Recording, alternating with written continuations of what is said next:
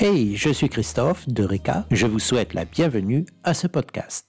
Aujourd'hui, nous parlons de la première impression en formation.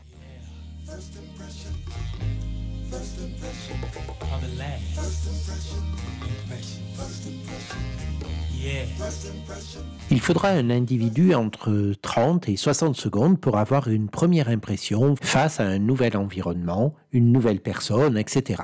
Il est crucial de prendre tous les avantages de ces quelques secondes, car selon la recherche, nous n'aurons pas deux fois l'occasion de faire une bonne première impression.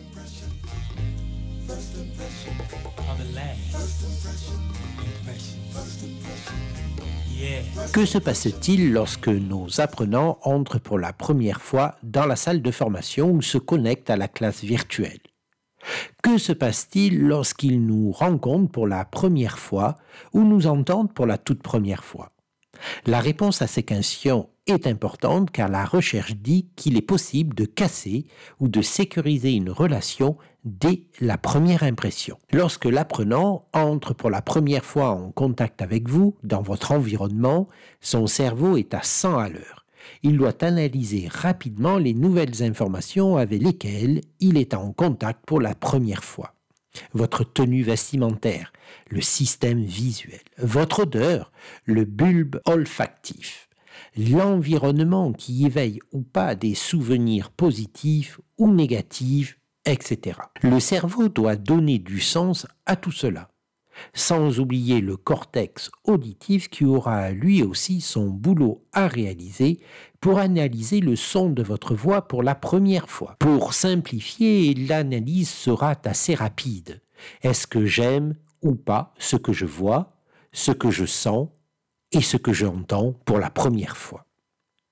Ce résultat est lié aux émotions ressenties par l'individu qui formeront une massive première impression.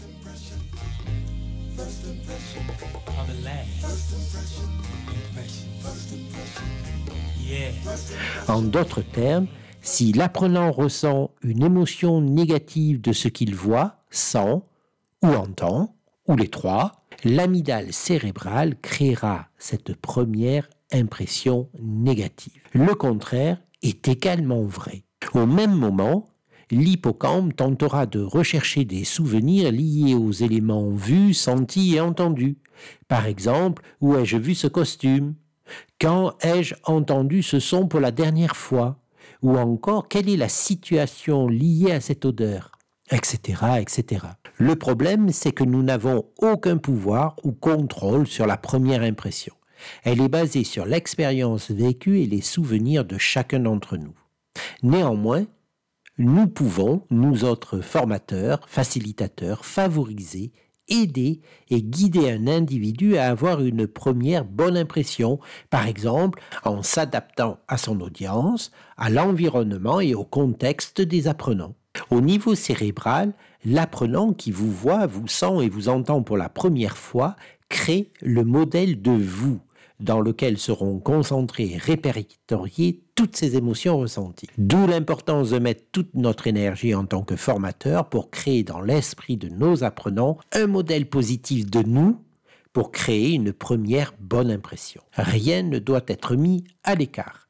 La première impression sera décisive pour la suite de la formation, car les éléments mémorisés par la suite seront attachés et liés au modèle créé dont nous parlions précédemment.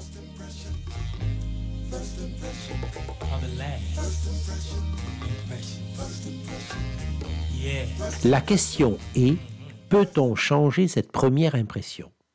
Non et oui, il faudra du temps. Certains chercheurs disent qu'il nous faudra revoir la personne, l'environnement, etc., une vingtaine de fois pour reformater cette première impression.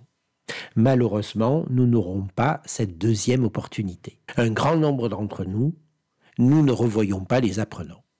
En conclusion, assurez-vous de créer une première bonne impression au moment de la précommunication, avant la formation, puis en créer un environnement de formation coloré et différent pour surprendre positivement les apprenants, et prenez soin de vous pour mettre toutes les chances de votre côté afin que vos apprenants créent un modèle positif de vous dans les 30 à 60 premières secondes.